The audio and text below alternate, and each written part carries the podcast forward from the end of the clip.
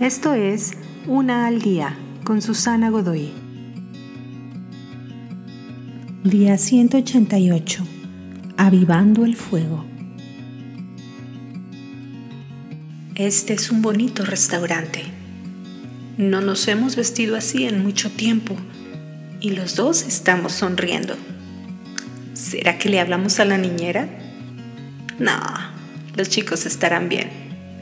Por fin estamos realmente platicando y vaya, mi acompañante se ve muy bien.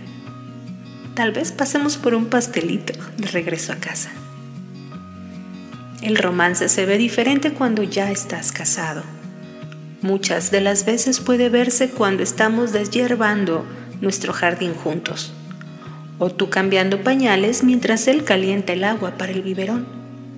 Y de repente se puede olvidar que la poesía, las flores y una elegante cena también son parte del romance ya sea que las salidas románticas sean regulares o solo actos de bondad esporádicos, es necesario que salgan de la monotonía de la vida diaria y se recuerden mutuamente por qué aquella primera cita se convirtió en una segunda y por qué aún son importantes uno para el otro.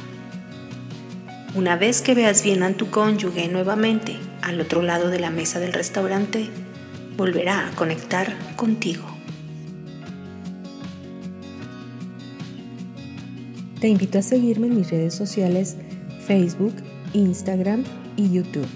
Busca las descripciones aquí abajo.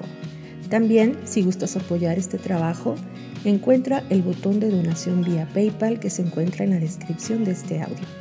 Te espero.